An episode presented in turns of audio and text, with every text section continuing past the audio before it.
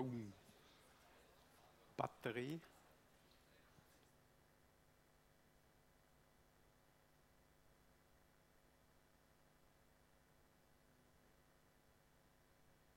Ja, gut, ich möchte herzlich begrüßen für den Abend. Schön sind ihr da, so zahlreich für den Bibelabend. Ich habe schon Ewigkeiten, ich auf jeden Fall, kein Bibelabend mehr gehabt in dem Sinn. Und äh, ich freue mich natürlich, mit euch können da das Thema ein bisschen vertiefen. Die Endzeit. Heute Abend rein terminlich haben wir es nicht wahnsinnig gut bereicht, weil heute Abend ist noch Adonia-Konzert und ist auch noch ein Gebetshaus, ist auch noch ein Anlass, aber es ist jetzt einfach so und darum ist entschieden worden und da bin ich froh für unser Technikteam und den Pascal, der sich da auch engagiert hat, dass man äh, den heutigen Abend auch mit Livestream nachher schauen Es läuft also nicht jetzt live, aber man kann ihn nachschauen. Der heutige Abend für die, die da wünschen. Finde ich super. Danke vielmals. Das ist ein Applaus wert, glaube ich. Das war nämlich nicht, nicht geplant. Und dann möchte ich äh, auch nochmal vielmal danken für die vielen guten Feedbacks. Ich habe, glaube noch nie so viele gute Feedbacks bekommen von der, äh, wie vom letzten Sonntag, obwohl sie natürlich viel zu lang gemacht haben. Für das entschuldige ich mich auch gerade nochmal. Ähm, ich habe gehofft, dass ich 45 Minuten reinbringe, aber es ist mir nicht gelungen gewesen. Und umso mehr bin ich dankbar gewesen, dann wirklich für die äh, positiven Feedbacks. Das hat mich ermutigt, ähm, weil ja, man beschäftigt sich jahrelang mit einem Thema, aber ich habe auf diese Art habe ich jetzt das Thema Endzeit noch nie so quasi ähm, ähm, verkündet. Man hat schon darüber geredet, man hat schon darüber predigt, aber nicht, noch nie so in dieser intensiven Form. Ich war gestern Abend an einem ganz spannenden Vortrag gewesen, äh, über Höhlenforschung in Wattwil, ist da vom Höhlenforscher Andreas schwarz und der hat etwa 250 Bilder mindestens gezeigt. Also, da sind wir heute Abend eigentlich noch weit runter. Aber es heißt ja Bibelstunde, oder? Also ich hoffe, ich hätte mindestens eine Stunde mitgebracht. Ich bin gespannt, wie lange wir werden haben. Wie vom Sonntag auch gibt es Notizen, die ich euch wirklich herzlich empfehlen würde. Am Sonntag habe ich zwar einen großen Teil können von meinen Notizen predigen, aber ein anderer Teil ist grau hinterlegt mit weiterführenden Informationen für die, die es interessiert. Und heute ist es genauso. Wer die Predigt dort ablädt, weil heute gehe ich schneller durch, weil das ganze Buch von der Offenbarung, das ist, äh, da können wir nicht in dem Sinn in, in, in die Tiefe gehen. Darum gehe ich ein bisschen schneller durch. Ihr habt aber Unterlagen, wo man, man hat 20-seitige, ein 20-seitiges Papier, wo man könnt abladen und wenn ihr Probleme habt, scheinbar ist es, habe ich gehört von Einzelnen, nicht so ganz einfach zum Abladen, dann nachher kommt doch auf Techniker zu oder auf mich zu. Ich kann es euch auch direkt schicken. Ich möchte noch beten zum Anfang. Himmlischer Vater, ich möchte jetzt wirklich danken für den Abend. Danke, dass wir da sein mit dem genialen Thema. Dass du wieder kommst. Dass du uns liebst, dass du für ihre Gerechtigkeit wirst sorgen. Auch wenn so viel Ungerechtigkeit in dieser Welt ist.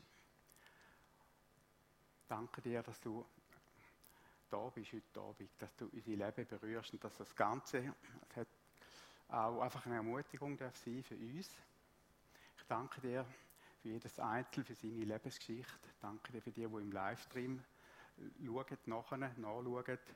Danke dir, dass wir etwas lernen. Danke dir, dass wir mit dem Thema näher an dein Herz kommen, das ganze Bild besser verstehen und bewegt werden innerlich, berührt werden, ermutigt werden, zum, zum dir dienen, von ganzem Herzen unseren Weg weitergehen und äh, das große Bild vor Augen zu haben, dass du wieder kommst mit Macht und mit Herrlichkeit.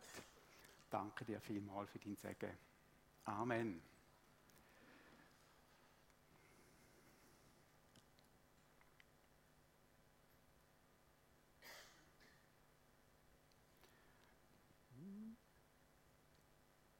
sind wir schon wieder so weit, dass es nicht, nicht geht. Mal, ist jetzt auch die erste Seite? Nein, okay, gut, jetzt geht es. Tipptopp. Also, es geht um das Buch von der Offenbarung. Am Sonntag habe ich ja mehr chronologisch eigentlich die Endzeit bin ich durchgegangen oder man versucht durchzugehen, mal ein Bild zu malen. Es gibt verschiedene Ansichten über ganz viele Punkte natürlich und ähm, ich habe einfach mal ein Bild gemalt, wie das etwa könnte sein. Und heute Abend werden wir mehr thematisch, zum Teil auch chronologisch durchgehen, weil das Buch von der Offenbarung ist nicht einfach ein chronologisches Buch, das irgendwo anfängt ähm, und nachher dann schön Schritt für Schritt durchgeht. Es sind verschiedene Themen drin, die sich auch überschneiden. Es handelt sich um Johannes, das ist einer der zwölf Jünger von Jesus, wo gefangen worden ist auf der Insel Patmos und dort hat er das Erlebnis mit Jesus gemacht.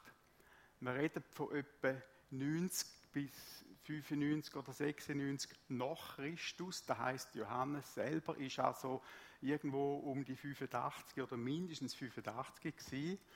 Jesus hat ihn ja gesagt, er hat angetönt, dass er alt äh, werden wird. Alle anderen Jünger, Apostel sind schon gestorben, zwar am Märtyrer. Tod, inklusive auch der Paulus. Christen sind zu selber Zeit zunehmend verfolgt worden. Es ist immer schwieriger geworden. Sehr viele sind dem Märtyrertod gestorben. Der Legende nach sagt man sogar, dass der Johannes das ihn auch umbringen in heiße Säule geworfen haben. Er hat überlebt wie durch ein Wunder und darum haben sie ihn auf die Insel Patmos gesteckt. Man kann da nicht beweisen, äh, ob das wirklich wahr ist. Das sind einfach Legenden, wobei äh, Legende, ja, da reden wir jetzt nicht drüber, äh, was das bedeutet. Das, heute ist es einfach so, wenn man etwas nicht hundertprozentig beweisen kann, historisch, dann sagt man bereits schon Legende. Das ist ein das Problem mit dem Wort Legende. Ich hoffe, dass wir heute ein grosses Bild malen in dem Ganzen inne. Ähm, wo es darum geht, das ist nämlich die Wiederkunft von Jesus, das ist das große Bild, das müssen wir vor Augen behalten. Das ist ganz, ganz wichtig, dass wir uns nicht verlieren, weil das Buch von der Offenbarung hat so viele Details, dass man sich könnte total verlieren könnte. Ich habe vergessen zu sagen, dass es eben Zeit bereits schon viele Kirchen gegeben hat, auch. Und so eine zweite Generation Christen.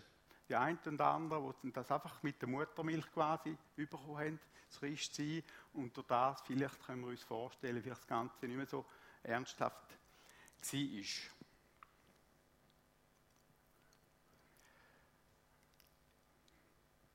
Die Insel Patmos sehen wir dort. Das ist eine kleine Insel in der Ägäis. Wunderschöne Insel. Und wir sehen gerade schon auf dem Bild die sieben Sendschreiben Gemeinden, wo ich nachher darauf zurückkomme. Patmos ist eine mega schöne Insel. Das sind Fotos von mir selber. Und im 2008 haben wir dort einen Segeltörn gemacht und sind ähm, auf die äh, die Insel besucht und nachher sind wir auch auf das Kloster rauf. Das war ganz ein tiefes Erlebnis für mich, wenn man den geschichtlichen Hintergrund hat vom Johannes, dann geht, dann das wirklich total ein. Also mir ist es, ich also so erlebt. Da oben ist das Kloster, äh, wo nachher, nachträglich dann irgendwann gebaut worden ist. Es ist spannend, was man dort können lesen konnte kleinen Teil, inneren Teil dort. Und das Bild, das wir am Anfang schon gesehen haben, links dort drauf, das ist Jesus und der Johannes. Jesus übergibt dem quasi die Offenbarung über Kille und über die Zukunft am Johannes wunderschöne Ikone. Wir sind dann auch wieder zurückgelaufen dort, weil wir haben ja wieder also etwa zwei Stunden ist der Weg zurück gewesen. Wunder, wunderschönes Erlebnis gewesen.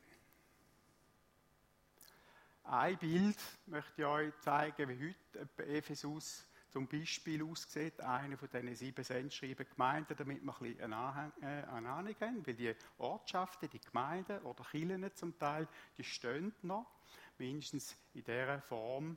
Es ist sicher, leider habe ich jetzt die noch nie so können besuchen, wäre mal eine Reise wert. Übrigens, die, die schon in der Türkei war, wer war schon in der Türkei? Okay. Haben ihr auch Bier getrunken? Nicht, schade. Was für ein Bier habt ihr getrunken? Also ich, wenn ich in der Türkei bin, trinke ich unter anderem Efes-Bier. Efes kommt von Ephesus, also einfach da auch eine kleine, eine kleine Verbindung. Jetzt noch Allgemeines zum Buch von der Offenbarung zu sagen. Das ist wichtig, dass wir da sehen und verstehen. Es gibt verschiedene Auslegungen. Es gibt, glaube ich, kaum ein Buch in der Bibel, wo die Meinungen so weit auseinandergehen wie, wie dieses Buch. Aber es geht letztlich immer um die eine Wahrheit, dass Jesus wiederkommt. Dort ist eigentlich bei allen so ziemlich klar, wie dass er kommt. Da äh, sind Unterschiede da, zum Teil große Unterschiede, aber die Wahrheit, die steht eigentlich wie im Fels in der Brandung, in dem Ganzen inne. Die Offenbarung beinhaltet sehr, sehr viele Bilder, zum Teil skurrile Bilder, für die, die sie schon gelesen haben. Es ist nicht einfach, manchmal schockierende Sachen, wo man lässt. Bilder, die sich dann auch zeitlich zum Teil überlappen.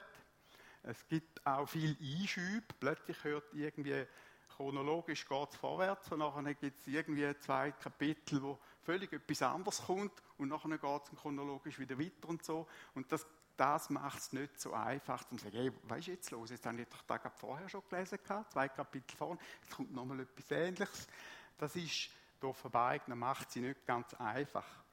Ist aber eine Art und Weise gewesen, wie man geschrieben hat. Man hat ja, gibt auch heute ja Roman, wer von euch ist ein Romanleser?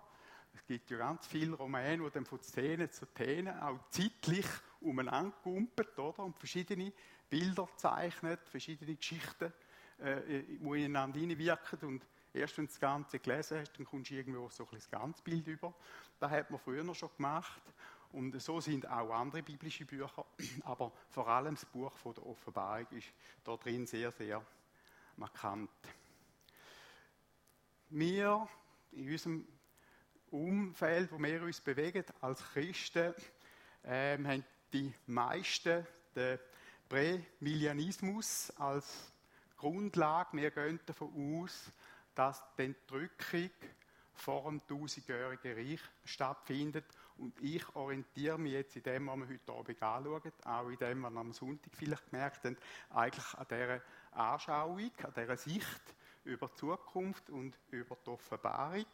Und zwar bin ich der Meinung, und ich, das ist auch da, was heute Abend wird kommen, dass die, die Entrückung mitten in der Trübsal wird stattfinden. Ähm, das muss nicht so sein, das kann anders sein, das kann vorher sein, das kann nachher sein. Ähm, wir müssen es irgendwo dann wieder auf die Seite legen und sagen, ah, okay, wir werden es dann sehen. Wir werden es dann sehen.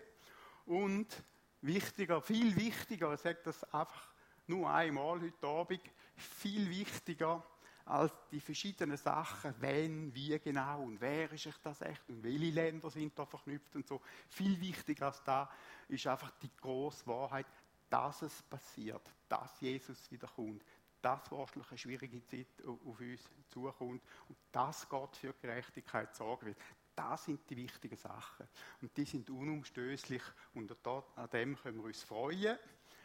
Ähm, das ist da, wo ich einfach noch habe sagen. Was ich auch mache, ähm, ich tue Israel mit einbeziehen in der Offenbarung und in der Endzeit. Also bewege mich nicht in der Ersatztheologie hinein, wo eigentlich sagt, nein, Israel ist kein Thema mehr, es gibt nur noch das neue Israel, quasi. Das alte Israel, das ist, ist vergangen und so. Da glaube ich definitiv nicht. Da kommt viel zu viel vor. Israel auch in der, in in der Offenbarung hinein. Also ich schließe Israel mit rein in die Endzeit und auch ins Buch von der Offenbarung, wenn ihr dann auch merken. Einfach das auch als Vorbemerkung. Auch da gibt es verschiedene Meinungen. Und ich verstehe mich nicht als Endzeitprophet oder ich verstehe mich auch nicht als Endzeitspezialist im Fall. Ich bin Pastor, Allgemeinpraktiker. Es gibt Leute, die predigen nur so Zeug, oder? Ähm, ähm, also ich bin nicht der Oberspezialist in dem Thema. Ich habe mich jahrelang mit dem immer wieder mal auseinandergesetzt und so. Und so ist das auch entstanden und so habe ich vielleicht ein bisschen mehr zu sagen oder weiß vielleicht ein bisschen mehr als, als andere, die jetzt das Thema weniger interessiert. Wir werden uns auch noch, noch die Grafik, die ich am Sonntag bereits schon gezeigt habe, äh, ein bisschen zwischen ihnen wieder mal führen holen und anschauen, aber nicht zu fest jetzt auf das, weil das habe ich am Sonntag ja schon gemacht. Ich brauche es einfach zwischen ihnen dann wieder. So weit zu dem. Und jetzt hoffe ich, sind ihr parat zum Anfangen. Ich habe noch etwas vergessen. Wer hat so richtig Lust, zum, zum ein bisschen tiefer gehen in die Offenbarung rein? Aha. Ähm, der Gerd war der Erste, der aufgegeben hat. Du kommst da noch vom Büchertisch, das heisst von der Marie-Louise oder vom, vom Bücherladen, kommst du da das Buch geschenkt über. Du kannst es gerade Ursi vielleicht holen kommen für den Gerd. Ist doch super, da könnt ihr zusammen lesen nämlich. Genau, ist doch gut. Du musst der Marie-Louise Danke sagen. Also, jetzt gehen wir doch los und machen uns auf den Weg und tauchen ein in das Buch. In dem Buch steht, dass Jesus sich Johannes offenbart hat und ihm einen Auftrag gegeben hat, da, wo er gesehen und gehört hat, nachher weiterzugeben. Das ist ganz, ganz grob gesagt der Anfang. Ich werde heute Abend nicht viel Bibelstellen lesen, weil Ihr habt die Bibel selber daheim, ihr könnt das Buch selber lesen. Die ein oder andere Stelle werde ich aber lesen und da auch jetzt gerade der Anfang, die ersten paar Vers. Offenbarung 1, 1 bis 3. In diesem Buch ist die Offenbarung aufgeschrieben, die Jesus Christus von Gott empfangen hat, damit er denen, die ihm dienen, zeigt, was sich in Kürze ereignen muss. Jesus Christus sandte seinen Engel zu seinem Diener Johannes und machte ihm dies alles bekannt. Johannes bezeugt hier die Botschaft, die von Gott kommt und für die Jesus Christus als Zeuge einsteht. Alles, was er gesehen hat. Freuen darf sich, wer die prophetischen Worte in diesem Buch anderen vorliest, und freuen dürfen sich alle, die sie hören und beherzigen, denn die Zeit ist nahe, dass alles hier angekündigte eintrifft. Das ist spannend. Das Buch von der Offenbarung beinhaltet also vor allem, wenn wir es gerade gelesen haben, das Wort von Jesus, die Jesus Christus von Gott empfangen hat, haben wir gelesen. Und er hat das weiter mit direkten Wort oder mittels Engel am Johannes überliefert. Und Jesus, und da möchte ich auch gerade von Anfang an sagen, ist er, der sich wirklich durchzieht. Er ist der, der Herr von der Geschichte, der Sohn Gottes, und er ist der Hauptdarsteller in dem Buch. Er kommt immer wieder vor und es wird immer wieder klar, dass er der ist, der die Fäden in der Hand hat. Von ihm aus kommen äh, die Aufträge, Kommandos, Signal und so weiter. Es kommt immer von Jesus aus, vom König der Könige und vom Herr der Herren. Johannes hat da Erlebnis, wir können uns vorstellen, ich muss an einem anderen Ort anfangen, wir können uns vorstellen, nachdem, dass ich, wo ich vorher gesagt habe, wie schwierig die Situation war für Johannes. Er ist betagt, Christen sind unter Druck. Alle seine Kollegen, seine engsten Freunde, die zwölf anderen Apostel, sind schon gestorben. Er ist noch der Einzige. Was ist los? Warum? Was ist los? Warum kommt der Jesus nicht? Er hat es doch gesagt, oder? Ich kann mir vorstellen, dass Johannes nicht nur, nur normale Gebet betet hat, sondern er hat gerungen, er hat geschrauen. Er hat ja nicht mehr gewusst, wie lange das er selber noch lebt. Und er hat einfach noch etwas gebraucht. Er hat einfach noch ein Zeichen gebraucht. Er hat gesagt, Gott, du musst mir noch mal begegnen. Ich, ich will ich es wissen. Ähm, ist das jetzt alles gewesen, oder verstehen wir den Kampf, das Ringen, den er hat? Und mit in dem Ringen rein, ähm, ist ihm dann wirklich, wie es dort steht, am Tag des Herrn, also an einem Sonntag, ist, ihm, ist dann der Heilige Geist auf ihn gekommen und Jesus ist ihm begegnet und er hat die sieben goldenen Leuchter gesehen und mitten unter diesen Leuchtern ist einer gestanden, dem Menschensohn gleich. Man merkt sofort, das ist Jesus. Lesen wir doch die Bibelstelle auch noch. In der Mitte stand einer, also bei, der, bei dem Erlebnis, das er gemacht hat, stand einer, der aussah wie der Sohn eines Menschen. Sein Kopf und seine Haare strahlten wie weiße Wolle. Seine Augen brannten wie Flammen. Seine Füße glänzten wie gleißendes Gold und seine Stimme klang wie das Tosen des Meeres. Er hielt sieben Sterne in seiner Hand und aus seinem Mund kam ein scharfes, beidseitig geschliffenes Schwert. Sein Gesicht leuchtete wie die Sonne am Mittag. Wow, tief, tief eindrückliches Erlebnis, das er macht mit dem auferstandenen Jesus, wo ihm da als Machthaber vom Universum begegnet. Man kann nur sagen, Halleluja, Jesus ist also noch da. Er ist präsent, die Geschichte ist ihm nicht entgleitet und er hebt sogar die, die sieben Leuchter, das sind das Symbol für Gemeinde und die sieben Sterne sind, symbolisieren die Leiter oder das Leiterteam. Ähm, und Jesus ist mitten unter ihnen und hat die Sterne in seiner Hand. Und er wandelt mitten unter der Gemeinde. Was ein geniales Bild hat Johannes da bekommen.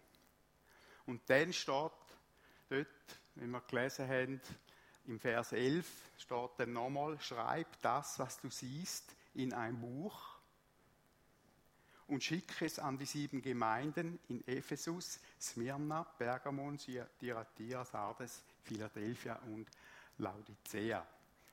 Die sieben Gemeinden haben wir schon angeschaut, die sind dort in dem damaligen Kleinasien, heutigen Türkei.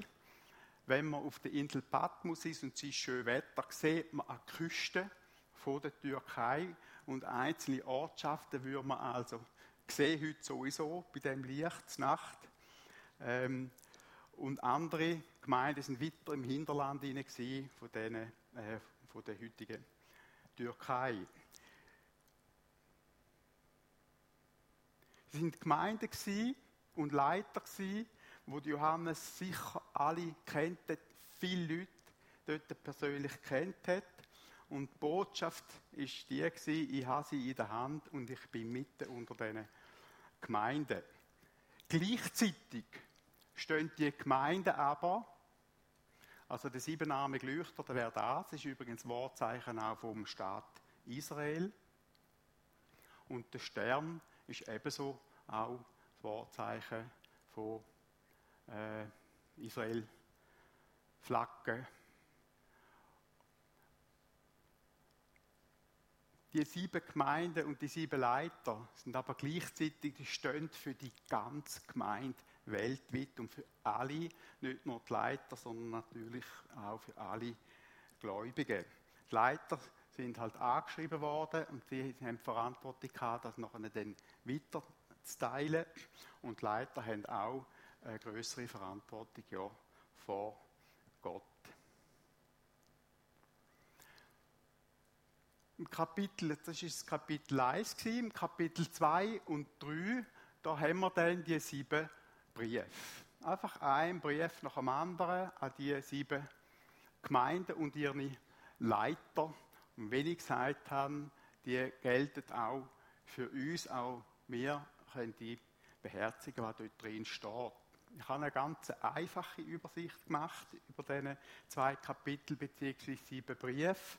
Es sind nur Smyrna und Philadelphia, wo Jesus kein irgendwie einen Fehler gefunden hat, sondern sie eigentlich nur gelobt hat. alle anderen Gemeinden hat er gelobt, er hat sie ermutigt, er hat sie aber auch ähm, äh, korrigiert oder sogar wirklich züchtigt. Wir haben zum Beispiel Ephesus, den Aufruf dort, dass sie sollen zurückkommen zur ersten Liebe. Dann haben wir Pergamon, wo ihr Lehre zulassen haben, nicht mehr so ernst genommen haben mit, mit, mit der Lehre, mit der Lehre der Apostel.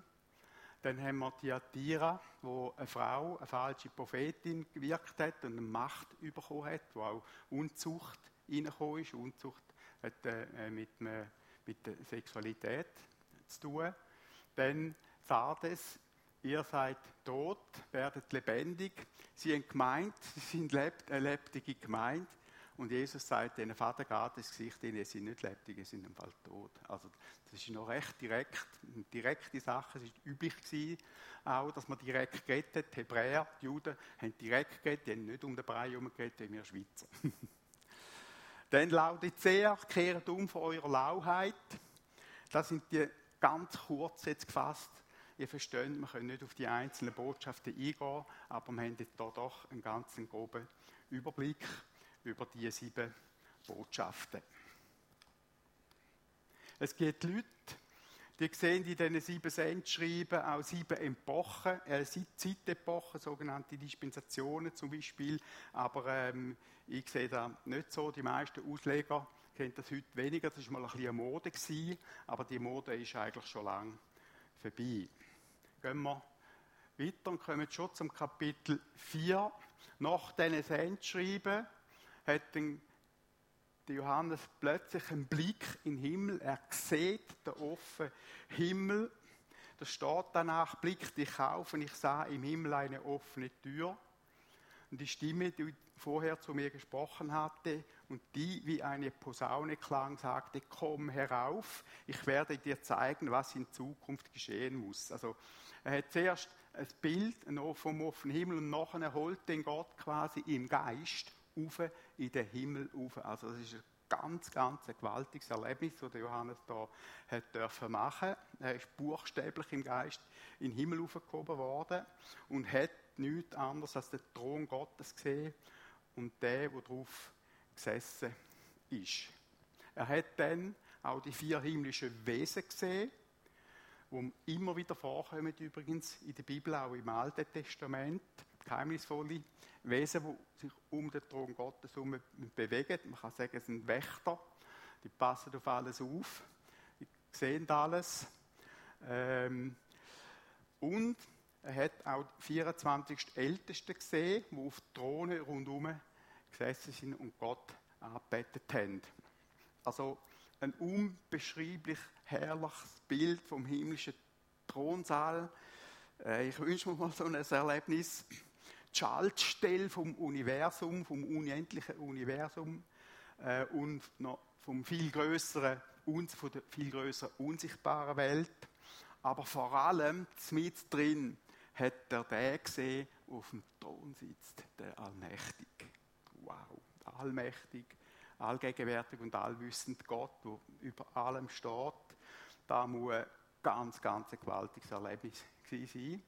Die 24 Ältesten symbolisieren wohl die zwölf Stammväter von Israel und die zwölf Apostel, die immer wieder vorkommen, die in der nächsten Nähe zu Gott dürfen sein und mit ihm regieren. Wow, was für ein Bild.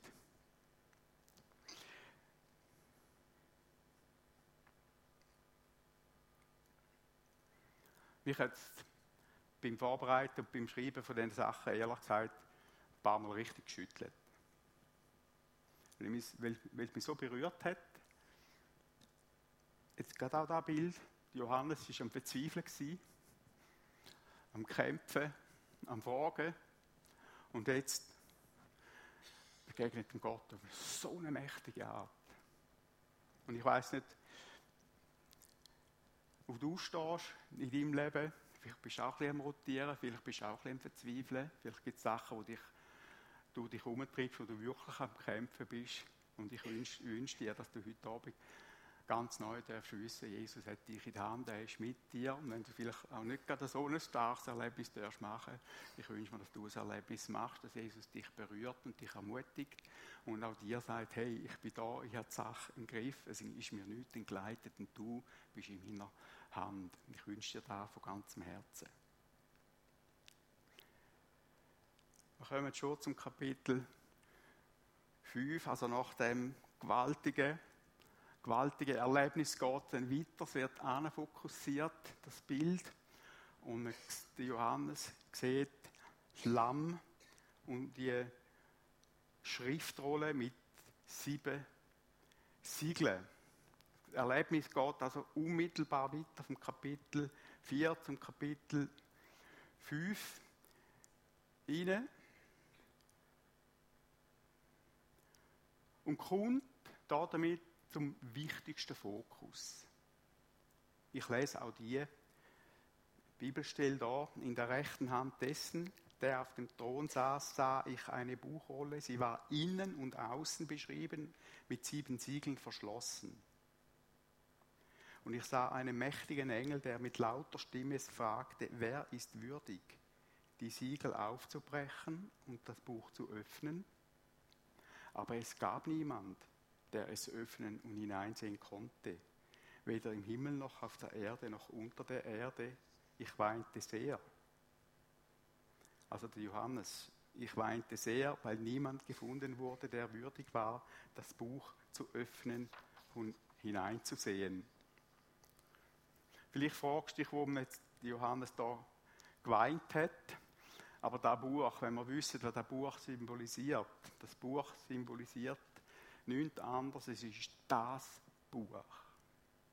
Es ist das Buch, wo die Geschichte von Gott mit dem Menschen symbolisiert. In diesem Buch steht alles. Und wenn da nicht geöffnet werden kann, kann Geschichte nicht weitergehen, sie kann nicht erfüllt werden, sie kann nicht zum Ziel kommen. Und auch deine Geschichte, meine Geschichte, Johannes seine Geschichte, kann nicht weitergehen. Da hat Johannes verstanden. ihm sein Erlebnis zeigt auch, dass keine Macht von der Welt und erst recht nicht wir Menschen können Geschichte bewegen wirklich und verschwiegen noch Geschichte in der Hand haben oder sich erst recht nicht können zum Ziel führen, außer der, wo selber Gott ist und Mensch war, Jesus Christus, weil er sein Leben für uns lassen hat. Und darum kommt es jetzt zu dieser Szene, dass einer der Ältesten ihn tröstet und sagt, hör auf zu weinen. Entschuldigung, nein. Hör auf zu weinen, der Löwe aus dem Stamm Juda und Nachkomme Davids hat den Sieg errungen. Ja, da unten, da steht's. Er ist würdig, er wird die sieben Siegel aufbrechen und das Buch öffnen. Jetzt verstehen wir auch, warum das da in Offenbarung 5, Vers 5, da ist der Zentralvers von dem ganzen Buch. Weil da wird zeigen, das Lamm, wo sein Leben gegeben hat, würdig ist, das Buch zu öffnen, in die Hand zu nehmen und Macht überkommt, zum Geschichte weiterzuführen als Herr der Herren. Da ist das Zentrum von dem ganzen Buch, der Vers, Offenbarung 5, Vers 5 da kommt der Sohn Gottes, er wird vorgestellt als Lamm, wo für uns, uns Menschen sein Leben hingegeben hat und darum auch jetzt der Löwe Juda, der König aller Könige und der Herr vom Universum ist. Er und nur er ist würdig gewesen, das versiegelte Buch zu nehmen. Und dann kommt Anbetung immer wieder zwischendrin. Sehr spannend in dem wichtigen Abschnitt ist auch Gott der Hinweis zum Gebet. Kommt immer wieder im Buch von der Verbargung immer wieder Gebet, Anbetung, Gebet, Anbetung. Im Gebet kommen wir zu Gott. Im Gebet bewegt Gott seinen Arm oder durch Gebet bewegt Gott seinen Arm. Das Gebet ist darum auch ein Schlüssel von der Geschichte, von dem, was da abgeht. Da steht auch Gebet dahinter. Und das Gebet ist auch eine wichtige Aufgabe wo das Lamm selber, nämlich Jesus als hoher Priester, erfüllt hat, wo, wenn er für die Welt, für uns gerungen hat. Buchrolle mit den sieben Siegeln symbolisieren, wie erwähnt, die Geschichte der Menschen mit Gott. Es gibt ganz viele Bilder, die ihr im Internet anschauen könnt, wo das Lamm mit dem Buch und den sieben Siegeln zeigt, wie zum Beispiel da links. Oder eigentlich steht ja Rolle. Es ist mehr da gewesen, wo wahrscheinlich rechts ist, nämlich so eine Rolle mit sieben Siegeln, wie es dort drauf steht oder äh, auf dem Bild ist.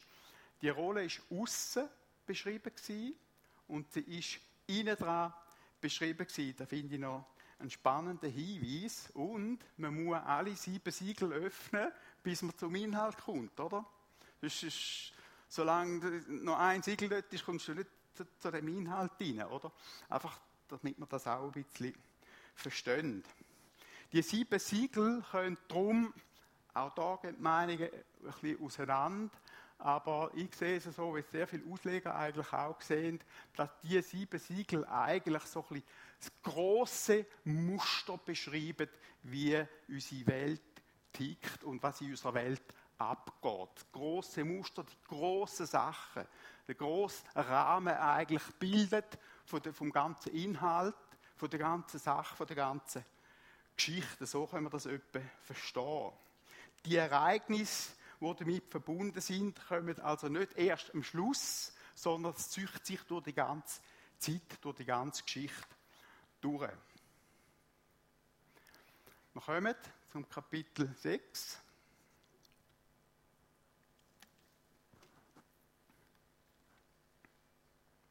Und es geht dann direkt über in die Öffnung der ersten Siegel. Also Johannes erlebt das haut nach.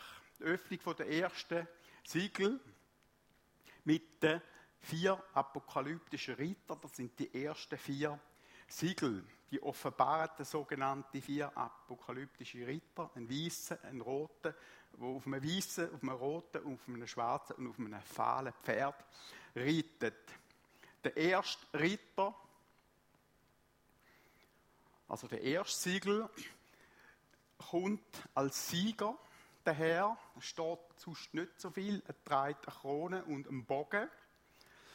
Und da schon gehen die Meinungen brutal weit auseinander. Es gibt äh, Leute, die sagen, das ist der Antichrist, ist quasi wie Jesus, ähnlich wie Jesus und so, oder weiß auf einem, weiss, auf einem weißen Ross mit der Krone und einem Bogen und so. Ähm, andere sehen da drin wirklich Jesus selber. Gerade direkt, weil die Merkmal, weißes Ross, Krone auf, ähm, und ein Bogen mit viel. Äh, es gibt so Bilder auch im Alten Testament über Jesus. Da kommt, nach meiner Meinung, kommt uns da ganz klar zuallererst Jesus entgegen. Die frohe Botschaft, er ist, er, ähm, er ist der Sohn Gottes, er ist auf die Welt gekommen. Da kommt als erste Siegel, als erste Wahrheit da daher. Der zweite Ritter auf dem roten Pferd folgt dann gerade als schlechter oder als Feind. Jesus hat x-mal gesagt, wo das Evangelium predigt wird, da schafft es auch Finden. Und es ist ja so, durch die ganze Geschichte hat man immer wieder gesehen, wo das Evangelium predigt wird, wird es angegriffen. Es gibt Märtyrer, äh, äh, es gibt Kampf, es gibt geistlichen Kampf. Und in diesen beiden ersten Ritter haben wir eigentlich genau das Bild. Wir haben Jesus als erster Ritter und zweiten haben wir quasi er und das Ganze bekämpft. Der geistliche Kampf. Ritter 4, Ritter 3, Entschuldigung, auf dem schwarzen Pferd, der kommt als Bote von der Empörung. Man sagt vor allem die armen Leute, weil die Beschreibung dort von diesen Sachen, die dort drin geht, eigentlich eher trifft die Armen, es trifft nicht die Reichen, das heisst, die, die schon arm sind, denen geht es noch schlechter. Und die Tatsache war, dass selber Zeit ein großer Teil der Christen, eigentlich von der armen Bevölkerung, Sklaven und so weiter, äh, zu den Gemeinden gehört haben. Öl und Wein sind nicht angetastet worden und Öl und Wein sind Symbol der Wohlhabenden gewesen, so meine ich, so können wir es verstehen. Denn der vierte Ritter auf dem Pferd wird tot genannt. Die Farbe, die ihr dort oben seht, so ein bisschen grün, gelblich, fahl, das ist genau die Farbe, eigentlich, die da drin beschrieben ist. Da, der, das Pferd oder wird tot genannt, der Ritter wird tot genannt, der bringt Schwert, Hunger, Seuchen, wilde Tiere, Krieg, Hungersnöte und Krankheiten. Jetzt haben wir also die vier Ritter, das züchtet sich durch die ganze Geschichte durch. Die kommen nicht irgendwann einmal und dann gehen sie wieder, sondern da, wo wir da sehen, die Siegel da, der züchtet sich durch alles durch. Jesus, die frohe Botschaft, die geht als Sieger durch die Welt. Sie wird bekämpft mit dem roten Ritter. Es gibt, wir haben am Sonntag gesagt, wir haben heute so viel Christenverfolgung wie noch nie. Zu selber Zeit hat die Christenverfolgung so richtig erst angefangen. Dann haben wir den Ritter auf dem schwarzen Pferd. Es wird immer Entbehrung geben, Armut wird es geben. Das ist ein Teil von der ganzen Geschichte. Und nachher auch der andere Teil Krieg, wilde Tiere, Seuche, Hunger und so weiter. Das züchtet sich durch die Geschichte, durch so Rahmenbedingungen eigentlich von der ganzen Zeit, von der ganzen Geschichte. So kann man das verstehen. Dann geht es weiter zum fünften Siegel. Dort werden die Seelen der Märtyrer offenbart und zeigen. Der fünfte, der fünfte Siegel zeigt die Märtyrer, sie werden geehrt durch das, macht ihnen mega Mut. Sie haben viele Leute, die schon gestorben sind, umgebracht worden sind. Und da das Bild von ihnen, dass sie bei Gott sind, dass sie in der Nähe von Gott sind, da hat natürlich die Leute hier mega, mega ermutigt. Das Bild, sie werden besonders geehrt in dem Bild hinein. Denn ich muss vorwärts gehen. Es wäre so spannend, überall noch ein bisschen mehr zu sagen, aber wir müssen wirklich vorwärts machen. Der sechste Siegel ist ein Erdbeben und Verfinsterung. Da steht sogar Sonne ist verfinstert worden, der Mond verfinstert worden, äh, Sterne sind auf der Erde abgefallen. Äh, der Himmel ist wie eine Schriftrolle äh, verschwunden. Und da müssen wir aufmerken, dass steht zum Beispiel Sonne ist wie ein Sack geworden. Es ist nicht ein Sack geworden, sondern wie. Es gibt immer so Bilder, die sagen, wie. Man kann es so vergleichen, wie. Oder? Sonne selber, wenn die ein Sack werden, dann ja alles zusammen. Oder? Verstehen ihr? Also Sonne kann nicht auf die Erde runterfallen, weil Sonne ist ja 10.000 Mal größer als die Erde. Aber sie ist, hat sich verdunkelt, es ist wie ein Sack geworden. So gibt es viele Bilder in der Offenbarung, wo wir so einordnen müssen, ähm, dass wir da nicht ein Durcheinander überkommen. Das ist also der sechste Siegel. Also gröbere Katastrophen werden da angekündigt über dieser Welt, wo auf uns zukommen. Ähm, ja. Und dann haben wir bei dem sechsten Siegel schon wirklich wie der Himmel weicht wie eine Schriftrolle Berge und Inseln verschieben, da haben wir schon am sechsten Siegel, man merkt, nachher kommt nur noch der siebte, oder? Am sechsten Siegel, äh, Siegel haben wir schon wirklich ganz ernsthafte große Sachen, weil der siebte Siegel der Nord.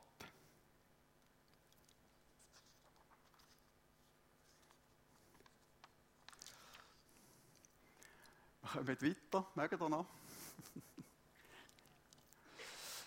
ähm.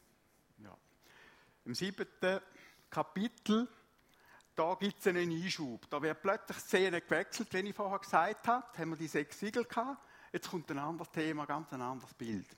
Johannes taucht in eine andere Richtung hinein auf. Und zwar werden die Versiegelten zeigen, die Versiegelten, ich verstehe unter denen und viele Ausleger verstehen unter denen Versiegelten, die 144 1000 symbolische aus dem Volk Israel. Symbolisch heißt, es sind noch viel mehr, aber es ist eine Vollzahl. Und unmittelbar nachher sieht Johannes die Schar aus allen Völkern. Die Schar der Gläubigen aus allen Völkern vor dem Thron Gottes. Gott zeigt mit dem Ersten, dass er sein Volk eben nicht vergessen hat, Sie werden versiegelt. Warum? Weil es im Moment nicht mehr so ein Thema ist. Sie werden erst am Schluss der Zeit quasi wieder führen geholt und kommen erst dann wieder eine Bedeutung über. Sie werden quasi versiegelt für da. Sie bleiben auf der Erde. Und die anderen, die sind bereits schon im Himmel. Das sind die aus den Nationen. Wir haben das da bereits schon eine Szene, eine Schlussszene, die vorgegriffen ist. Der Schluss wird hier schon gezeigt, nämlich äh, die Völker, die Gläubigen aus allen Völkern vor Gottes Thron stehen. Die Großschar aus allen Nationen vor Gott, also die bereits entrückte Gemeinde, ganz klar. Einer der Ältesten erklärt ihm dann auch, was das für Menschen sind. Gehen wir weiter. Wir bleiben immer noch in dem Einschub rein. Im Kapitel 8, Entschuldigung, stimmt nicht, wir kommen wieder zurück zu dem Siegel. Kapitel 8 kommt der siebte Siegel und der öffnet dann sieben Engel oder macht sieben Engel sichtbar, die je sieben Posaunen haben. Dann Engel mit dem Gebet der Heiligen und die ersten vier Posaunen, die aufgemacht werden. Beim Öffnen vom siebten Siegel entsteht eine Stille im Himmel, etwa eine halbe Stunde lang. Und man kann sich etwa vorstellen, warum. Weil Stille im Himmel, einerseits Gebet, die sechs Siegel sind vorbei, jetzt geht es um die, um die äh, sieben ähm, Posaunen, jetzt wird es wirklich ernsthafter. Wir sind eigentlich da, mit in der Trübsalzeit hinein. Sehr spannend ist auch, dass die Szene wieder mit dem Gebet verknüpft ist. Also Gebet hat ein Gewicht. Der Weihrauch, der symbolisiert die Gebet. Bitte lasst euch, äh, ladet euch die Notizen nachher ab, damit ihr die wirklich weiter, die mehr Details dazu überkommt. Wir gehen weiter und kommen zu den ersten Posaunen. Die ersten vier Engel, die blasen die Posaunen und bringen Zerstörung in Form von Hagel, Feuer mit Blut vermischt und einen Berg von Feuer mit brennenden Stern bringt Verderben über ein Drittel von der Schöpfung. Man könnte sagen, wir haben ja heute praktisch schon ein Drittel von der Schöpfung kaputt, über ein Drittel von der Wasser und von dem Meer und so, oder? Also, sehr viel ist zerstört worden schon wie auch immer. Aber da glaube ich, da sind wir wirklich in der Trübsalzeit, wo einfach größere Katastrophen werden passieren. Viele Tiere sind heute schon ausgestorben. Ich weiß nicht wie viele, sehr, sehr Tausende von Tieren. Aber dann sind einfach größere Katastrophen, äh, die da auf uns zukommen. Dann kommen wir zu Kapitel 9 die fünfte und sechste Posaune. Es geht zügig vorwärts. Das ist genau Kapitel 9. Das Blasen von dieser Posaune öffnet dann im Himmel einen gefallenen Stern, den Schacht vom Abgrund, wo so dämonische Heuschrecken rauskommen und Menschen auf der Erde zu plagen. Es steht klar, dass der Stern bereits auf der Erde gestürzt ist. Es gibt Leute, die sagen, das ist der Teufel, der runtergekommen ist. Er ist schon unten. Es steht ganz klar, der Stern ist schon auf der Erde gestürzt. Und er wird als Herrscher vom Abgrund und als Zerstörer bezeichnet.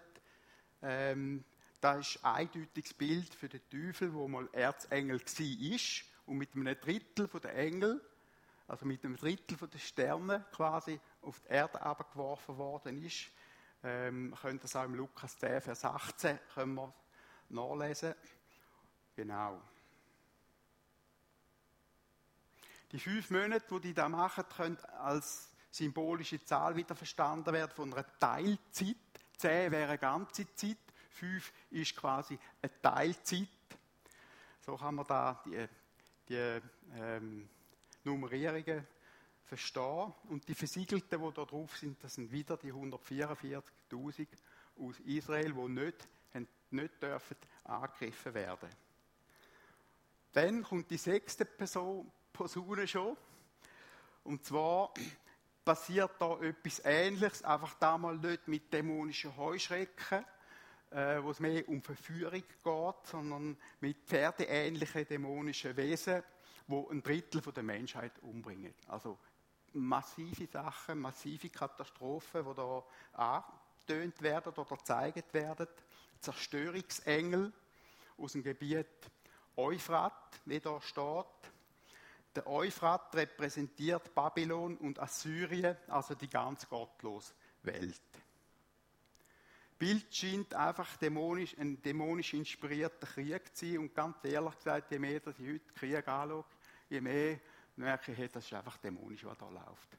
Und da wird einfach noch schlimmer werden. Menschen werden sich auch einfach gegenseitig bekriegen, umbringen. Trotzdem werden die übrigen Menschen nicht Buß tun und weiterhin sündigen. Das ist bemerkenswert. Beide Bilder erinnern auch an die zehn Plagen von Ägypten, wo der Pharao und, der Pharao und ein Großteil der Ägypter das Herz verhärtet haben. Jetzt, nach der sechsten Person und vor der siebten Person, gibt es wieder so einen Einschub mit einem persönlichen Erlebnis. Die Szene wechselt also wieder und Johannes macht ein persönliches Erlebnis im Kapitel 10.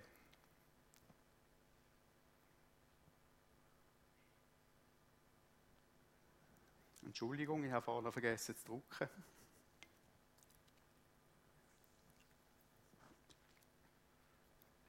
Und zwar begegnet ihm ein Engel mit einer Buchrolle und gibt ihm einen neuen Auftrag und bestätigt den Auftrag. Wir haben es gehört, ganz am Anfang hat Jesus ihm schon gesagt und jetzt kommt ein Engel an und sagt, Johannes, du musst das Evangelium weiter predigen, die frohe Botschaft. Es ist süß im Maul, bitter im Bauch. Verkündiger kennen das. Verkündigung ist nicht einfach und in dieser schwierigen Zeit, das Verkünden ist noch schwieriger. weil der Engel so mächtig beschrieben ist, sehen viele Ausleger in dem ihnen Jesus selber. Lassen wir das mal stehen, man kann das sehr gut so sehen.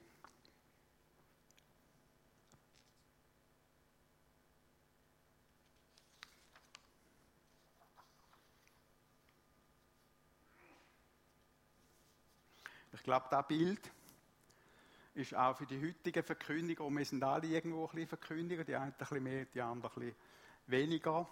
Die einen vielleicht wenn ich beruflich, andere machen als Hauskreisleiter Verkündiger. Das ist eine Ermutigung auch an dich und an mich, dran bleiben in der Verkündigung. Es hat immer noch eine Wirkung, auch in dieser Zeit von der Endzeit, wo Johannes gelebt hat, hat es immer noch eine Wirkung. Leute haben sich bekehrt. Man sagt übrigens, wir haben das gelesen, auf Patmos, dass nachdem der Johannes die Offenbarung erlebt hat, dass eine Erweckung ausgebrochen worden ist auf der, ganzen Insel. Das kann ich mir sehr, sehr gut vorstellen. Wir kommen dann zum Kapitel 11, Zählung der Arbeiter im Himmel, die beiden Züge und die Drückung und die sieben Posaunen. Johannes hat den Messstab bekommen, um den Tempel zu messen und vor allem die Leute zu zählen, die dort arbeiten.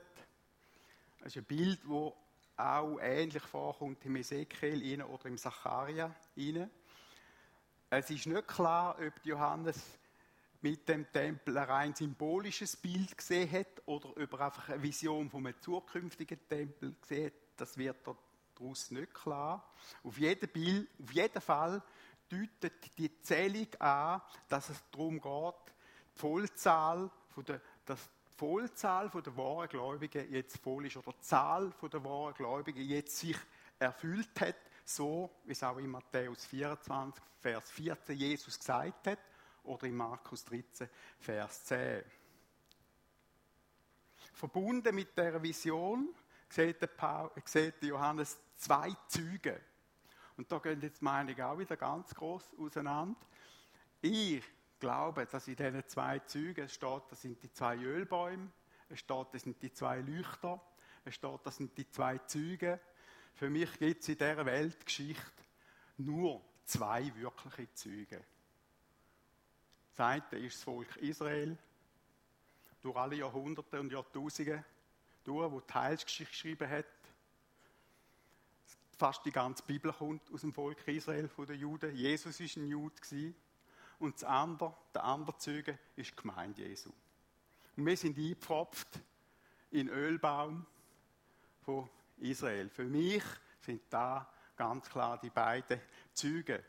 Wie gesagt, andere sehen anders, andere sehen Einzelpersonen da drin, Elia, der Moses, der Aaron und so weiter, der Enoch, da gibt es ganz viele Ideen, die da haben. Ich lasse das einfach so stehen. Ähm, ihr müsst das selber prüfen und für euch äh, sagen, letztlich auch da wichtig ist, dass Jesus wiederkommt und die Details lassen wir sie einfach mal so offen einglauben, aber das sind die beiden Züge, Israel und Gemeinde. Und darum, aus dem Grund, sehen wir da drin nämlich auch ganz klar die Entrückung.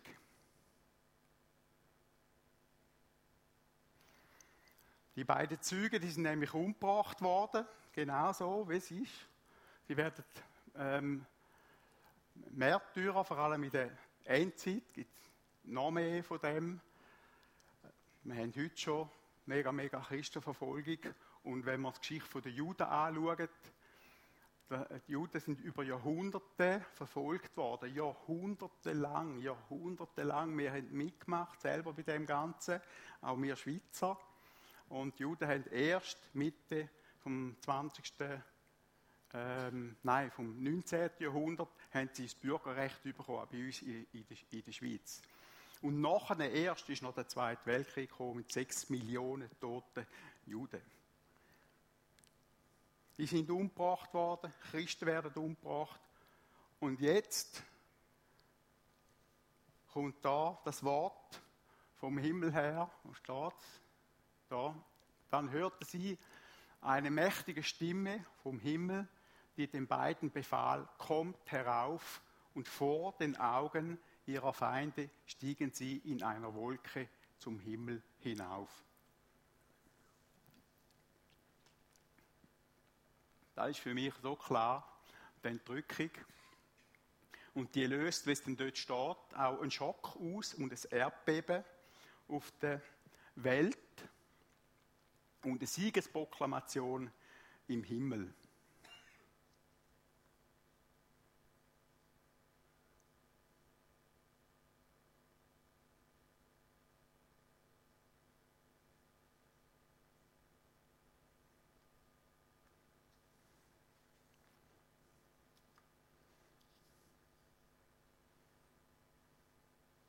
Und unmittelbar mit der Entrückung, und darum tut es mir eigentlich auch klar, dass da die Entrückung ist von der Gemeinde und von diesen 144.000 Versiegelten, ähm, bläst der siebte Engel die letzte Posaune. Und der Paulus hat ja gesagt, bei der letzten Posaune, oder, wird die Entrückung stattfinden. Und darum sehe ich die Verbindung so dort durch auch. Die 24 Ältesten werfen sich vor Gott und vor, dem, vor Jesus auf den Boden und die beten ihn an mit diesen Worten, wir danken dir, Herr, unseren Gott, Herrscher der ganzen Welt, der du bist und der du warst und der du kommst. Du hast deine große Macht gebraucht und die Herrschaft angetreten. Die Völker lehnten sich gegen dich auf, darum bist du zornig geworden. Jetzt ist die Zeit gekommen, Gericht zu halten über die Toten. Nun ist die Zeit der Belohnung da für deine Diener, die Propheten und für dein ganzes heiliges Volk. Alle, die deinen Namen ehren, hohe und niedrige. Nun ist die Zeit der Bestrafung gekommen für alle, die die Erde äh, zugrunde richten. Jetzt werden sie selbst zugrunde gerichtet. Auch der, die Worte da zeigen, dass jetzt ganz klar weitergeht und dass Gott jetzt seinen Plan umsetzt von der Rettung. Also jetzt haben wir die Entrückung gehabt und jetzt kommt der letzte Teil, der zweite Teil von der ähm, Drangsal oder von der Trübsalzeit, wo die Gemeinde weg ist. Die Versiegelten aus Israel sind auch weg. Wir sind, bewegen uns jetzt da. Die Entrückung ist passiert. Das hat einen Schock ausgelöst. Und jetzt gehen wir in den zweiten Teil rein von der Drangsal, wo quasi gemeint und die Heilige nicht mehr auf der Erde ist und wo auf der Erde buchstäblich nach einer Hölle losgeht. Wir können uns vorstellen, dass ganz viele Leute erst dann wirklich werden verwachen. Und merken, hallo, der andere hat mir doch gesagt, mein Arbeitskollege, Jesus, oder? Sie werden verwachen und wirklich merken, was, was wirklich Sache ist. Viel werden Gott suchen und viele werden aber auch umkommen. Andere werden nicht Buß tun, wie es da innen steht. Es werden zwei Gruppen von Leuten auch wieder geben.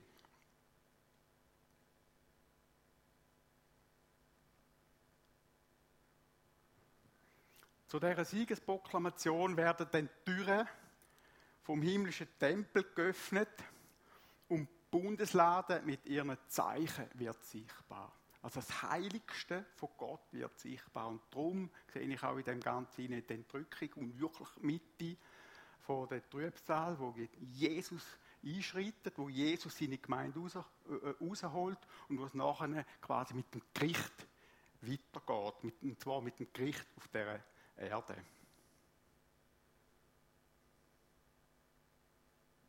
Jetzt gibt es aber nochmal einen Einschub, Szenenwechsel. Wir müssen uns einfach da gewöhnen in dem Buch hinein. Und der Paulus, äh, der Johannes sieht eine himmlische Frau, der Drache, wo sie verfolgt, und das Lamm. Ich möchte da kurz fassen, die Frau symbolisiert Israel und Maria, wo Jesus geboren haben. Und der Drache symbolisiert ganz klar er, wo schon Israel und Jesus hat verfolgen Jesus hat da umbringen Das Bild wird jetzt zeigen im Kapitel 12 rein, damit wir einfach wieder das ganze Bild haben von dem Kampf. Damit züchtet die Vision wieder den großen Bogen über den Kampf zwischen Himmel und Erde, zwischen dem Volk Gottes und dem Teufel. Aber die Zeit die ist jetzt definitiv abgelaufen. Und dann Kapitel 13 zeigt dann, offenbart dann der Antichrist. Der ist schon lange da, aber jetzt wird er da eigentlich genauer beschrieben in dem Kapitel inne als Biest aus dem Meer und dann ein zweites Tier als Biest aus der Erde, das ist sein Prophet. Das eine wahrscheinlich ein weltlicher Herrscher, das andere ein geistlicher Führer, man redet von Einheitskille und so weiter. Ich habe am Sonntag ein paar Sachen darüber gesagt. Und es wird auch ein Code 666 gebraucht werden, wo wichtig ist, vor allem auch steht dort im Handel kaufen und verkaufen. Die Kapitel zeigen, oder das Kapitel zeigt, dass der Teufel, wo im Hintergrund ist, immer menschliche Diener braucht. Das ist immer so gewesen und das ist das Bild, das hier gezeigt wird. Das sind Menschen, die sich brauchen lassen von ihm oder umgekehrt Teufel, wo die Menschen braucht. Das ist durch alle Jahrhunderte immer so gewesen. Das ist das, was wir heute erleben. Aber damals wird es nicht einfach irgendein Antichrist sein, wo irgend über ein Land oder eine Region regiert, äh, sondern der Antichrist wo die ganze Welt regiert. Da ist dann der große Unterschied.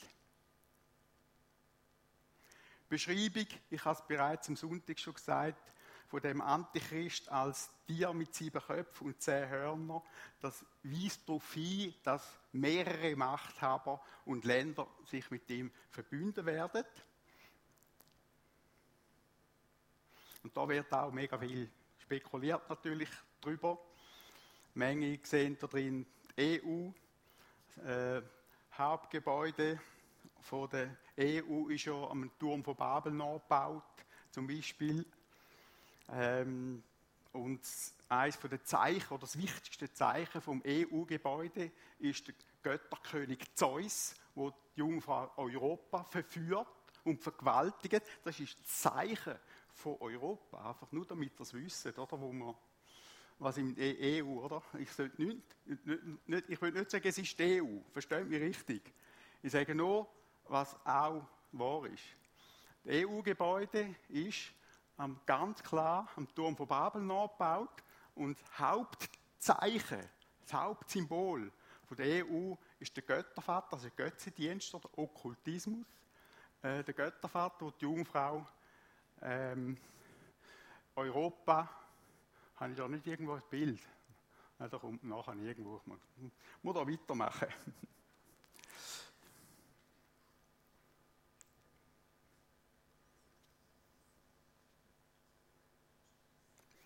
Gemäß Jesus und auch Paulus wird der Antichrist wirklich, klar, es steht wörtlich so von beiden, im Tempel von Jerusalem auftreten oder dort ein Bild von sich aufstellen lassen.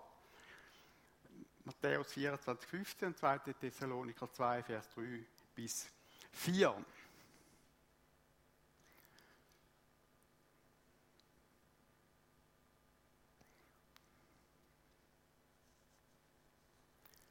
Gut, tue hier etwas überspringen, außer dass ich noch da sage, wo ich am Sonntag schon gesagt habe, ihre Botschaft von dem antichristlichen Reich, von diesen Weltherrschern, wird extrem verfänglich sein.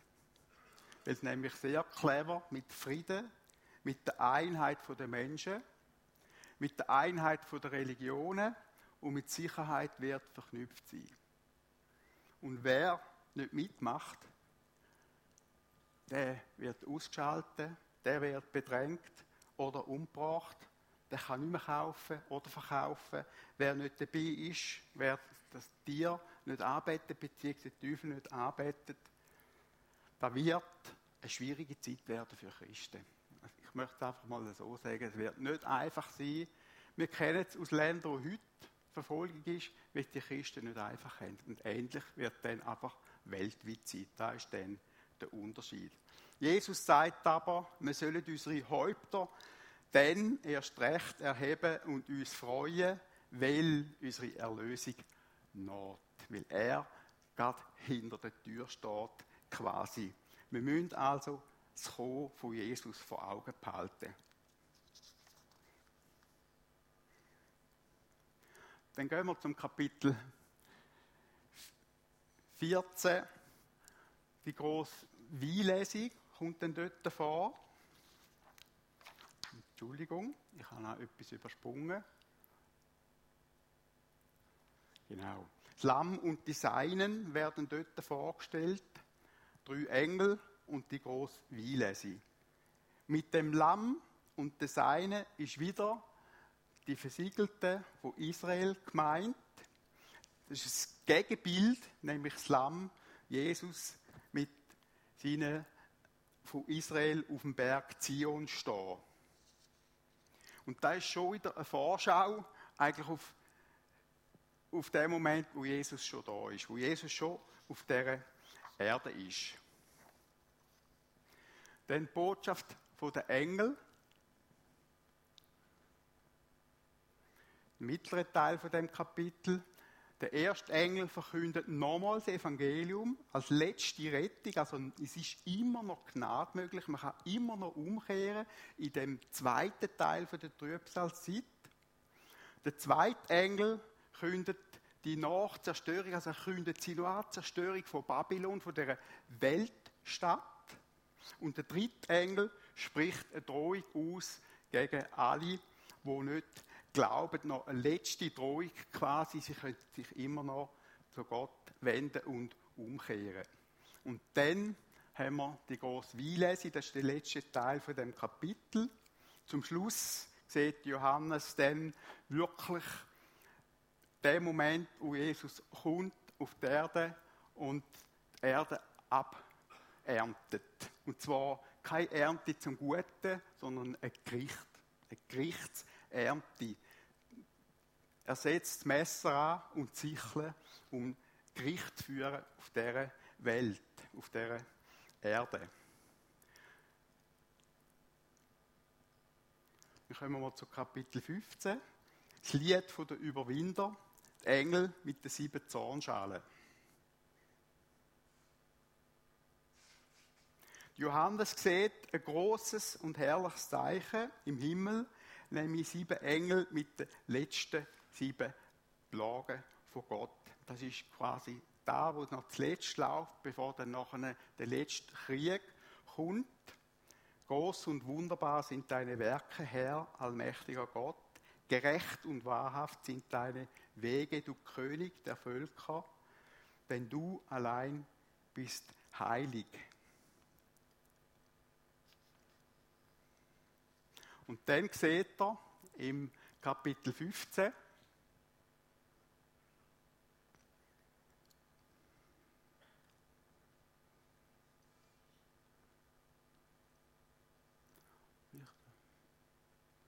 Entschuldigung, ich bin da zu weit. Da.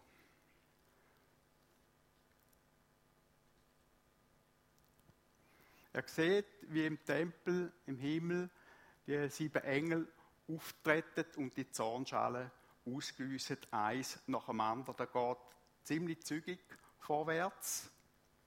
Mitten in diesen Gericht sehen wir aber auch, wie Gottes Gnade doch wirksam ist und sich Menschen immer noch ihm können zuwenden Das ist Kapitel 15, also der Schluss quasi von der, von der Drangsal. Ausgüssung von diesen Zornschalen.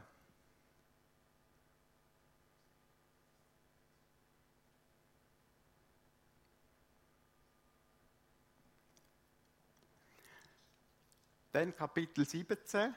Wir sind immer noch in dem Einschub rein. Wir sehen die Hure Babylon, die wird uns vorgestellt, uns Tier.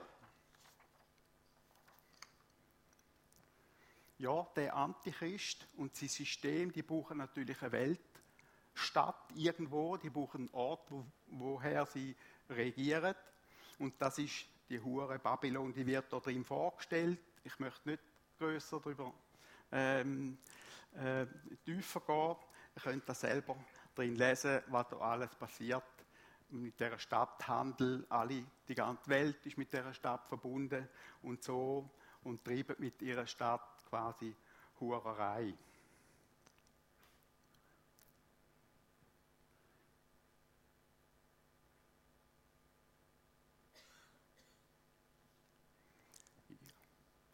Irgendwo habe ich da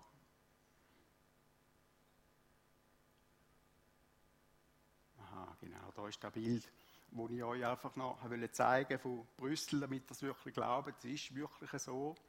Die beiden Symbole, das Gebäude selber und der Zeus als Stier und die Jungfrau Europa, wo entführt wird.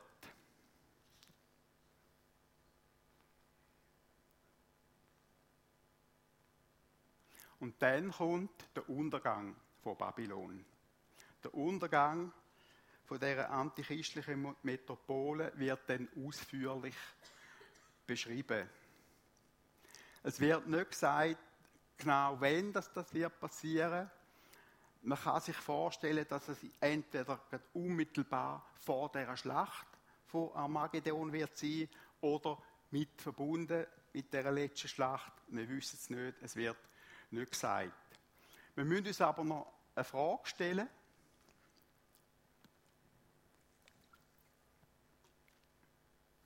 Warum der Antichrist denn überhaupt gegen Israel marschiert am Schluss. Er hat sich ja dort aufstellen lassen in Israel, oder? In Jerusalem im Tempel. Warum marschiert er jetzt? Warum hat er einen Hass gegen Israel und gegen Jerusalem? Man kann sich da so vorstellen, dass, wo die Entrückung war, ist ein Erdbeben und ein riesiger Schock ist passiert und dort sind der Rest der Juden, das ist meine Vorstellung, das muss nicht so sein, aber dort sind der Rest der Juden eben aufgewacht. Wir sehen heute schon so eine Zerrissenheit in vielen Ländern, auch in Israel, oder? Nur weil der Antichrist sich aufstellen lassen dort in Israel und im Tempel von Jerusalem, heißt noch lange nicht, dass ganz Israel das unterstützt hat. Das ist ihm einfach gelungen und ich vermute, dass nachher, nach der Entrückung, die Juden auch aufwachen, die restlichen Juden aufwachen und, merken, aha, da ist der Messias gewesen. Und dann wendet sie sich zu dem Messias. Dann haben wir die große Erweckung unter, in Israel, wo sie ihren Gott wirklich suchen. Das sind so die Gedanken, die ich mir dazu mache. Israel steht in einem mega, mega geistlichen Kampf rein, schon immer gewesen und wird noch in einen größeren Kampf hineinkommen. Einfach das zu dem. Und Jesus wird sich ihnen erbarmen. Und er wird, wenn wir es sehen, dann wirklich eingreifen.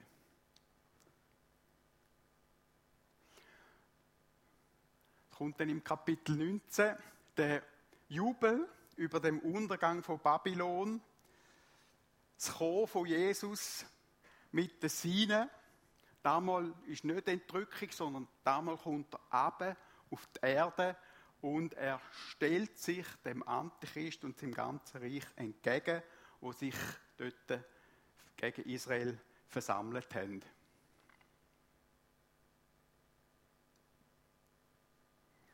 Ich habe am Sonntag schon gesagt, ich habe mir schon immer gewünscht, einmal auf einem Ross zu reiten. Und dann werden wir können auf einem Ross reiten, nämlich auf einem Weißen.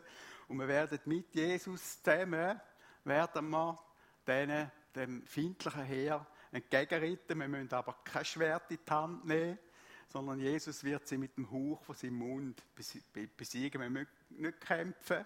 Jesus wird das quasi erledigen. Das steht in Offenbarung 19, Vers 11 bis 16. Der Feind Gottes wird offen hervortreten, aber Jesus, der Herr, wird in Herrlichkeit kommen und ihn mit dem Hauch seines Mundes töten. Sein bloßes Erscheinen wird ihn vernichten. Und in Offenbarung ihnen stehen die Worte, ich sah ein weißes Pferd, auf dem saß einer, der hieß, der Treue und Wahrhaftige. Die Heere des Himmels folgten ihm auf weißen Pferden und aus seinem Mund kam ein scharfes Schwert, mit dem er die Völker besiegen sollte. Da ist also dann wirklich der Schluss, der Sieg am Schluss von dieser Trübsalzeit, wo quasi die Abrechnung kommt und Jesus quasi auf die Erde kommt, so wie es immer geplant war. Also, ich weiß nicht, wie es dir geht, wir können uns da wirklich nur freuen und ich hoffe, dass, ich dann, dass wir das dürfen erleben und sein Reich, wo von Jerusalem aus die ganze Welt regiert wird, dass wir dort können dabei sein können. Wir wären dann grafisch gesehen, wären wir dann da in dem tausendjährigen Reich hinein.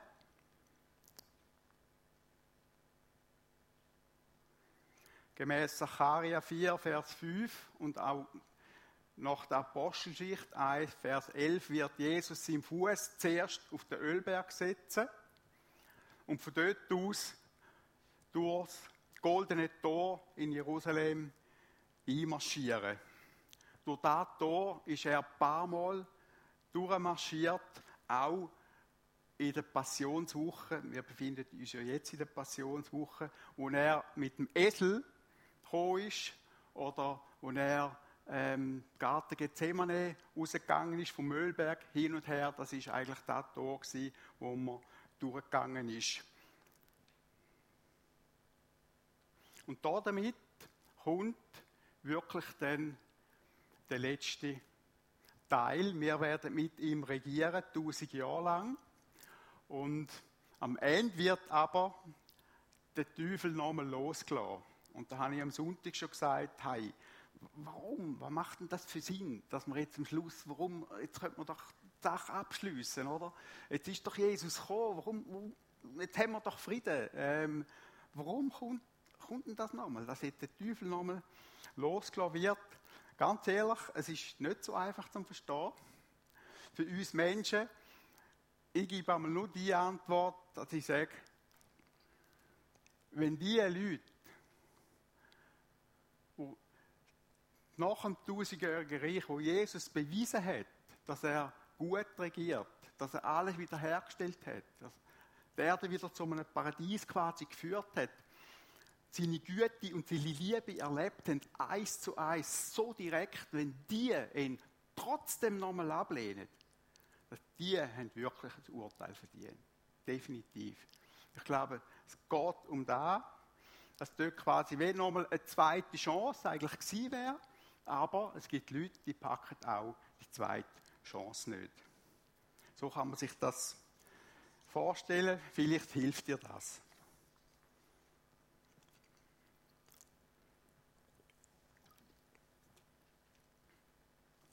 Am Teufel wird es klingen. Wieder einen großen Teil der Welt zu verführen und nach Israel zu marschieren. Weil Israel hat sich jetzt gekehrt. Israel hat sich bekehrt, nach Jesus, zu Jesus geschrauen. Und jetzt, wo der Antichrist kommt, schreit es erst recht zu Gott. Und dann steht, dass Jesus dann wirklich, wirklich eingreift. Entschuldigung.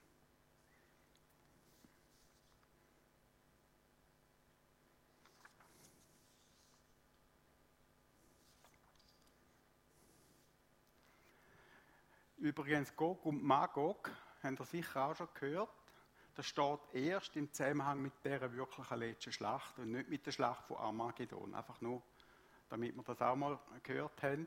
Erst mit der letzten Schlacht, die da passiert, nach der letzten Verführung, erst dann kommt vermutlich der Antichrist kann sich mit Machthaber und Völker, vor allem aus dem Norden, oder die werden Schlüsselvölker und Schlüsselmachthaber sein aus dem Norden von Israel, Gog und Magog, man sagt Gog und Magog ist im Norden von Israel, ähm, wird sich mit denen können verbinden und dort quasi eine Verbindung, eine Koalition von, von Armeen können zusammenstellen und gegen Israel marschieren. Also Gog und Magog kommt erst in dieser letzten Schlacht vor. Und dann wird Jesus sie auch wieder besiegen. Wir müssen eigentlich gerne nichts machen, sondern es wird Feuer vom Himmel wird oben runterkommen und wird die, die finden und die Heer zerstören. Das sind also dramatische Bilder. Und dann kommen wir mal zum Kapitel 20, der letzte Teil. Alle Menschen werden dann gerecht be- oder verurteilt. Unmittelbar nach dem letzten Sieg, nach, der letzten, nach dem letzten Krieg, ist das sogenannte jüngste Gericht. Dort wird wirklich abgerechnet. Ich sah einen großen weißen Thron und den, der darauf sitzt. Ich sah alle Toten, hohe und niedrige, vor dem Thron stehen. Die Bücher wurden geöffnet, in denen alles aufgeschrieben ist. Dann wurde noch ein Buch aufgeschlagen, das Buch des Lebens. Den Toten wurde das Urteil gesprochen, es richtet sich nach ihren Taten, die in den Büchern aufgeschrieben waren. Auch das Meer gab seine Toten heraus und der Tod und die Totenwelt gaben sie heraus. Alle empfingen das Urteil, das ihren Taten entsprach. Alle, deren Namen nicht im Buch des Lebens standen, wurden in den See vom Feuer geworfen. Das ist nichts anderes als Hölle.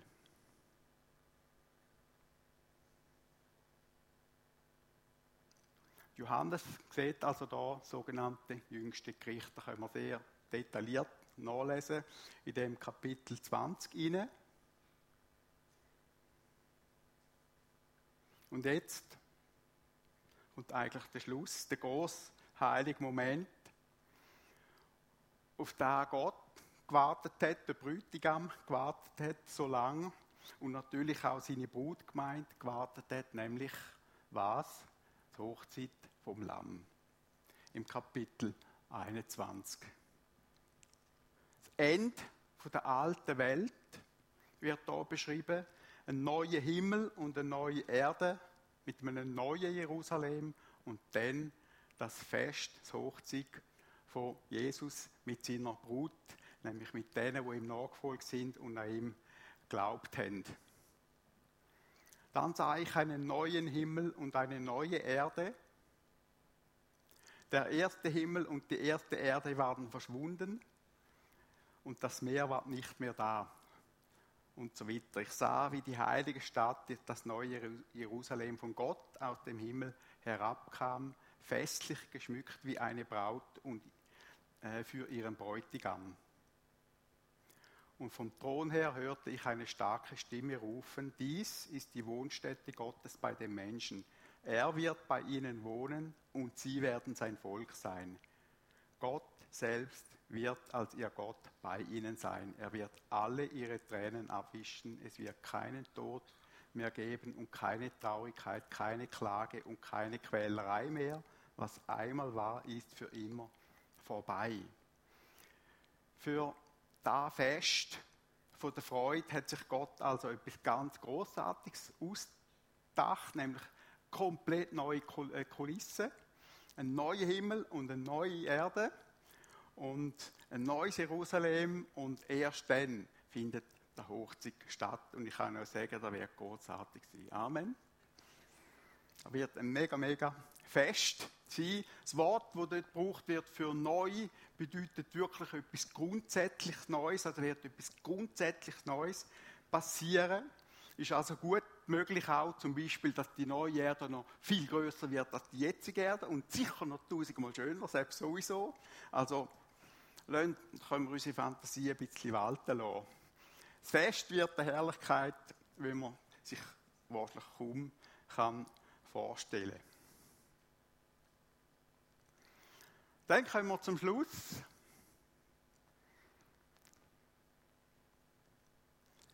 Ah, ihr habt lange aushalten